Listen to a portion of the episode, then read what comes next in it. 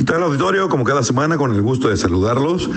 Y es inevitable hablar del tema del coronavirus y precisamente el día de hoy quiero hacer unas reflexiones, toda vez que en los últimos tres meses nos hemos pasado estudiando este fenómeno social con un origen pseudomédico y me llama mucho la atención todos los mensajes contradictorios que nos dan las autoridades en materia de salud a nivel mundial empezando, que es la Organización Mundial de la Salud, que desde que empezó este tema hizo muy bonito su mapa ahí en la página covid19.hu, que es la World Health Organization, donde lleva un conteo diario de los enfermos, de los casos confirmados y de las muertes generadas por la pandemia. Curiosamente, estamos a nivel mundial con 400 mil muertos en todo el planeta y vemos casos muy dispares, como en el caso de la India, con una población de un millón, digo, perdón, de 1.350 millones de habitantes y nada más tiene 7 mil muertes. Y vemos casos como en Estados Unidos, que tiene 110 mil muertes con 1.933.000 casos y ya están reparturando su país. El punto, y donde lo quiero llevar, causando las molestias lógicas y naturales de mis intervenciones, son si estamos sobredimensionando fue tan grave o es tan grave esto que muchos gobiernos les ha caído, como lo dijo el presidente López Obrador, como anillo el dedo, porque ya nadie se ocupa ni se preocupa de los demás aspectos de las gobernanzas, como la seguridad pública. El punto es que desde un principio nos comentaron que el virus se muere a los 26 grados, que el virus no resiste al sol, igual que todos los de la familia coronavirus, este es el 19, pero todos sus demás primos, hermanos coronavirus, pues son muy vulnerables al sol y no resiste. Los últimos mensajes son que el virus ya no se transmite por la saliva, sino que se transmite con las vacunas. El último es que, los cubrebocas que usamos no sirven, tienen que ser tricapa a fuerzas, casos de gente que se enfermó en su casa estando en cuarentena sin salir para nada. Tema es que nuestros gobiernos no nos están dando seguridad. Salimos a la calle y vemos que está igual o peor el tráfico, el tránsito, los negocios informales, todos abiertos. La gente no, se dio cuenta después de dos, tres meses que no era tan grave, que no iban a estar muriendo, cayendo en la calle todos por esta epidemia eh, sobredimensionada pues volvieron a su vida habitual. Y sin embargo, lo que es la industria y el comercio formal están agonizando. Obligaron a despedir a muchísimos trabajadores, el comercio y la industria formal sigue cerrada y todo lo que es el comercio informal, la industria y la piratería está abierta y trabajando como nunca antes para suplir las necesidades de un mercado que no se detiene. Vemos que países como Estados Unidos ya renunciaron a la Organización Mundial de la Salud porque se dieron cuenta que les crearon una cortina falsa y les paralizaron el país y por lo tanto su economía. Y vemos lugares de esparcimiento, de frivolidad y de vicio, como son Las Vegas, ya están abiertos, funcionando, ya hay shows programados, ya los casinos están jalando, obviamente haciéndole al cuento ahí con sus mamparas y con sus geles. Sin embargo, en México, comercia e industria formal siguen obligados a estar cerrados.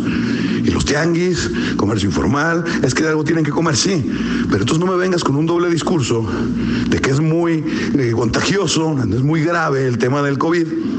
Si vemos que hace cada fin de semana bailes de mil personas, si vemos que en un camión de la oruga las orugas mueven en una hora más gente que la que pueden tener en todos los restaurantes y antros de una ciudad, ¿y dónde están todos esos enfermos? Ah, pero la última también es que los asintomáticos, porque tarde o temprano todos vamos a adquirir el virus, la famosa inmunidad del rebaño, los asintomáticos no lo transmitimos. Lo tenemos, lo asimilamos como cualquier otra coronavirus, cualquier otra gripa, y no lo transmitimos. Entonces, ¿por qué están paralizando un país? Vemos casos extremos en muchos países del mundo, como en Hungría, países africanos, que están aprovechando esto para otorgarse más poderes los ejecutivos para cambiar las leyes, supuestamente con fenómenos de emergencia, diciendo que, que esto es extraordinario, para otorgarse más poder, para cuando se termine, pues ya no lo van a regresar. Y vemos casos muy a la mexicana, que para lo único que sirve esta pandemia es para justificar que los estados estén endeudando con dinero que obviamente no lo van a aplicar en el comercio formal ni en la industria formal, porque eso nada más atrae para que salgan en la foto y le hacen mucha publicidad, lo van a utilizar para lo de siempre, para sus fines personales, para garantizar o buscar garantizar perpetuarse en el poder por el poder.